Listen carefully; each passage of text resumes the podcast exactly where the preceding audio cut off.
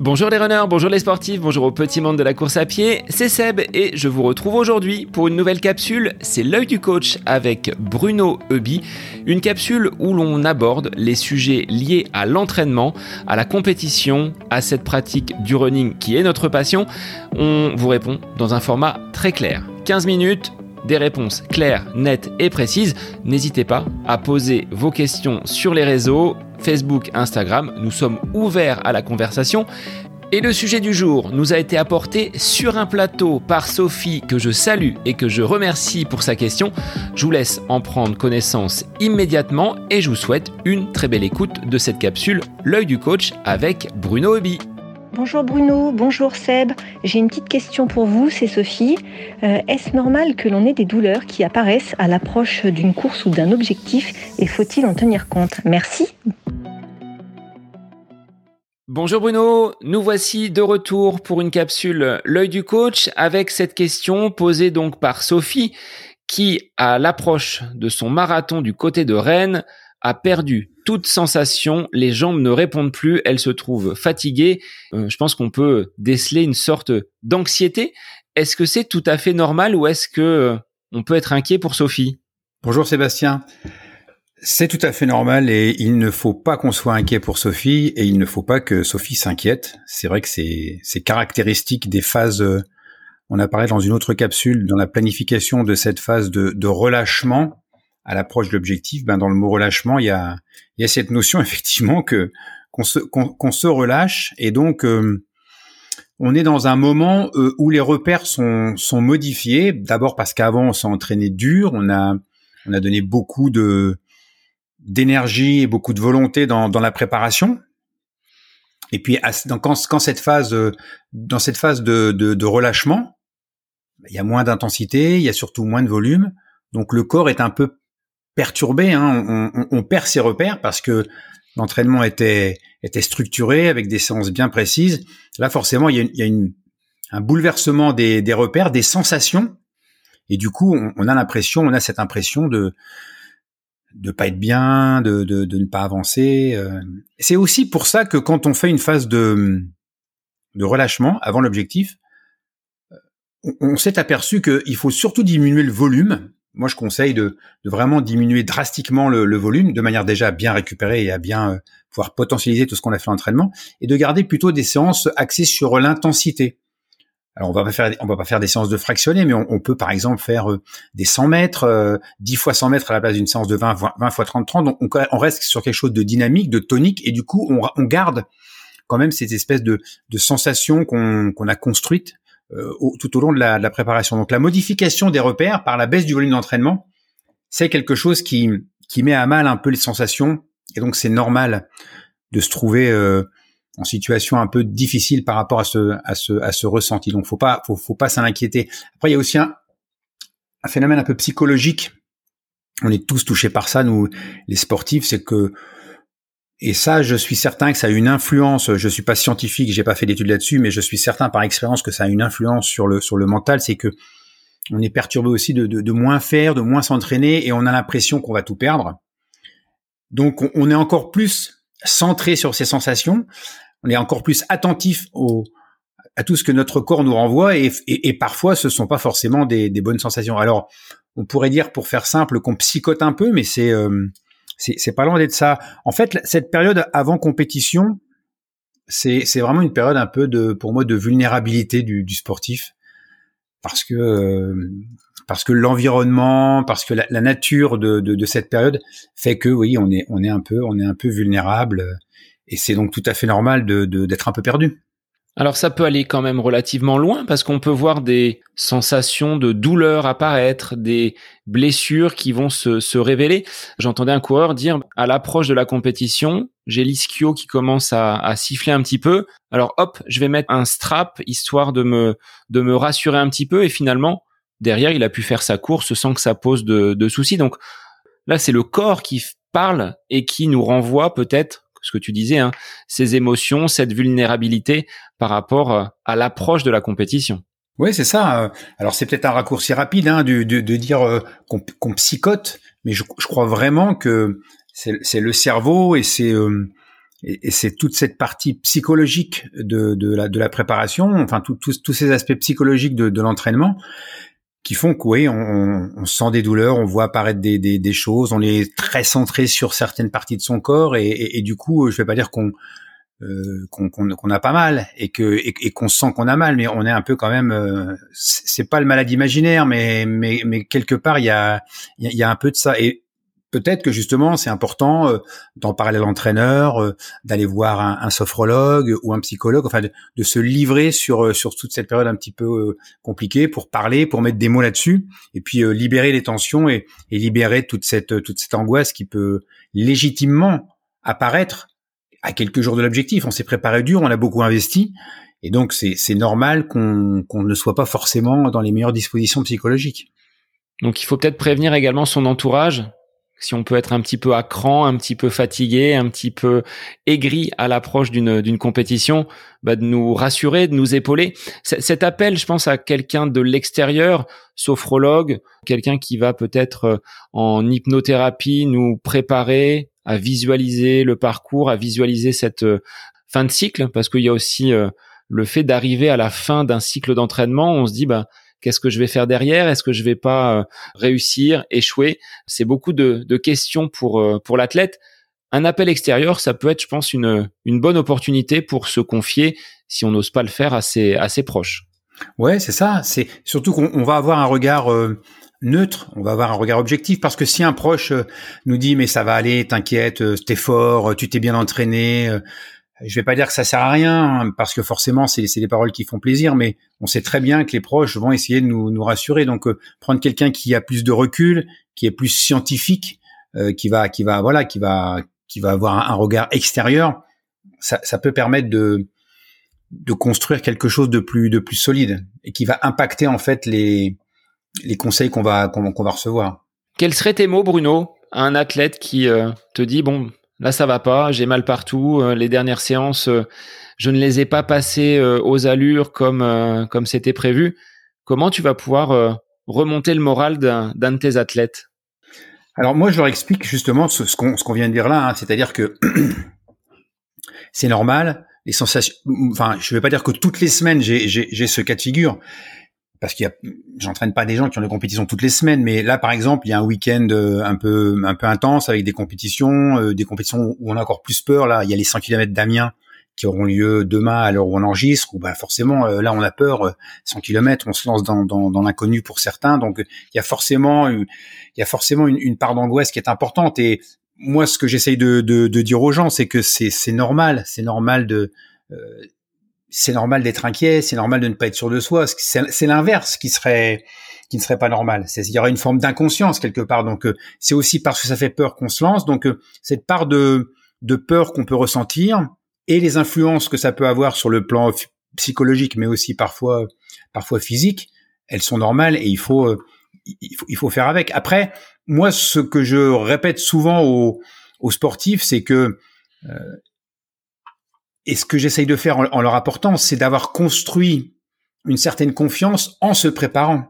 Hein, je crois que c'est Arthur H. Alors j'ai pas la citation par cœur, je, je me rappelle jamais, mais qui explique ça, qui explique que euh, la confiance, elle se construit sur la préparation. Si on, si on s'est bien préparé, si on a respecté le plan à la lettre, si on a respecté les allures, on peut être confiant, on peut avoir cette confiance en soi. Donc je pense que la confiance, elle se bâtit aussi sur euh, sur ces semaines d'entraînement. Voilà, moi je leur dis toujours, voilà, tu t'es bien entraîné, tu as donné tout ce que tu pouvais donner, tu as respecté les allures, le plan d'entraînement a été bien bouclé, t'es pas blessé, tu peux légitimement te dire que tu as tout fait pour que ça fonctionne bien. Ça ne veut pas dire que le jour J ça fonctionnera bien. C'est pas l'assurance tout risque, mais en tout cas, ça permet d'arriver avec une certaine confiance en soi et donc essayer de bâtir cette confiance sur se dire voilà, oui, euh, rappelle-toi, il y a trois semaines, euh, cette, cette séance test qu'on a faite, ta dernière sortie longue, elle est bien passée, donc tu es en forme il faut que tu aies confiance en toi et il faut que tu aies conscience que ce ne sont pas les quelques petites séances et les quelques sensations que tu as qui vont euh, qui doivent d'ailleurs détruire toute la confiance que tu as accumulée semaine après semaine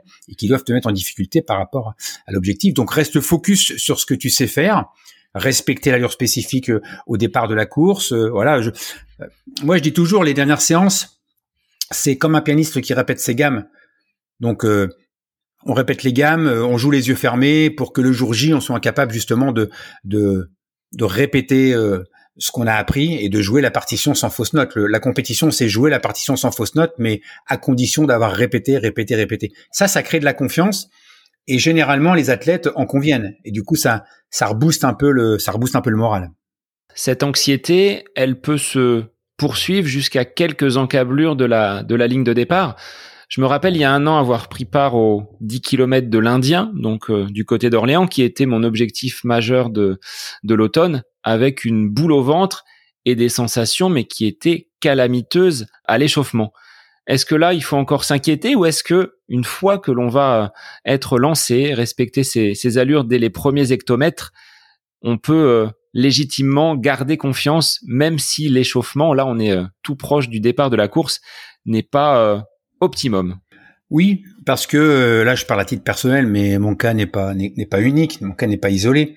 On a tous vécu des des échauffements euh, calamiteux, catastrophiques et des courses qui se passaient bien. Et à l'inverse, on a connu des échauffements où on pétait le feu et où on se sentait bien et où la course ne s'est pas bien déroulée. Donc, euh, prendre du recul par rapport à ces sensations, les relativiser et se dire que ça ne ça ne préjuge en rien de la performance qu'on va réaliser quelques quelques minutes plus tard. Donc euh, franchement, le, les sensations à l'échauffement ne sont absolument pas euh, un, révélateur de, l'état de forme du, moment, voire même euh, bien souvent c'est l'inverse. Mais une fois encore, parce qu'on est psychologiquement vulnérable et qu'on est très attentif à ses sensations et, et, on est baigné dans un environnement qui est qui n'est pas celui de l'entraînement, parce que la compétition on n'en fait pas non plus tout le temps. Donc forcément tout ça ça perturbe et c'est normal que les sensations ne soient pas forcément soient pas forcément à la hauteur.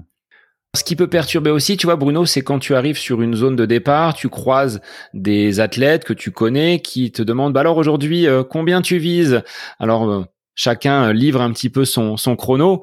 Et quand on fait le lien entre le chrono que l'on annonce et les sensations qui ont été mauvaises sur la semaine qui précède, on se dit comment on va pouvoir atteindre cet objectif-là? Là, il y a une forme de pression peut-être par l'entourage sportif qu'il faut également, on va dire, un petit peu dégonfler et ce que tu as dit tout à l'heure, prendre beaucoup de recul. Ça ne reste qu'une compétition et on joue pas sa vie sur un 10 km ou sur un marathon par exemple. Exactement. Ça fait aussi partie des choses que que je répète aux, aux athlètes que j'accompagne. On vous a pas mis un pistolet sur la tempe. Vous êtes là parce que vous l'avez choisi. Et ça, c'est un vrai privilège. Et c'est une chance qu'on a de pouvoir choisir. Je pense que tous les jours, on peut constater dans le monde entier la chance qu'on a de pouvoir faire ce qu'on ce qu'on fait dans notre dans notre pays. Et donc euh, relativiser, voilà, prendre du recul. Comme tu le dis, ce n'est qu'une compétition. On va pas jouer notre vie. Les gens qui nous aiment nous aimeront toujours, même si on échoue parce qu'ils nous, nous aiment un amour euh, indéfectible et c'est pas la performance qui va faire qu'ils vont nous aimer plus ou moins. Donc voilà, prendre du recul par rapport à ça, prendre de la distance au sens figuré avant de prendre de la distance au sens au sens propre. Et tout ça, ça se construit euh, au fur et à mesure. Hein. J'ai retrouvé la, la, la, citation d'Arthur H. C'est l'une des clés des succès est la confiance en soi. L'une des clés de la confiance en soi est la préparation. Et je pense que ça, c'est vraiment euh, c'est vraiment important de se dire que si on s'est bien préparé, normalement, dans, dans, la majorité des cas, tout doit bien se dérouler. Effectivement, si on n'a pas fait euh, tout ce qu'il fallait à l'entraînement, si on n'a pas planifié comme on le disait dans une autre capsule, là, c'est plus compliqué d'avoir de, des repères et d'avoir des, des piliers sur lesquels on va s'appuyer pour être, pour être confiant. Est-ce que quand tu étais euh, donc dans tes compétitions internationales, tu étais plutôt du genre à t'isoler justement sur ces périodes euh, de veille de course, de semaine d'avant-course, ou est-ce que tu avais besoin quand même de l'entourage, de tes proches, de ton équipe pour euh, pour performer, pour euh, on va dire te donner la force d'aller euh, d'aller concourir? C'est un, peu des deux. Moi, c'est vrai que quand j'arrive sur, enfin quand j'arrivais sur une compétition, moi maintenant, hein, même plus du tout maintenant, j'avais tendance à tracer tout droit et, j'avais pas envie de parler aux, autres. Alors bien souvent, c'était assimilé comme de l'arrogance ou comme de la euh, de la prétention, mais non, j'avais pas envie de parler, j'avais pas envie de m'exprimer, j'étais plutôt concentré sur mes routines et sur mes et sur mes habitudes.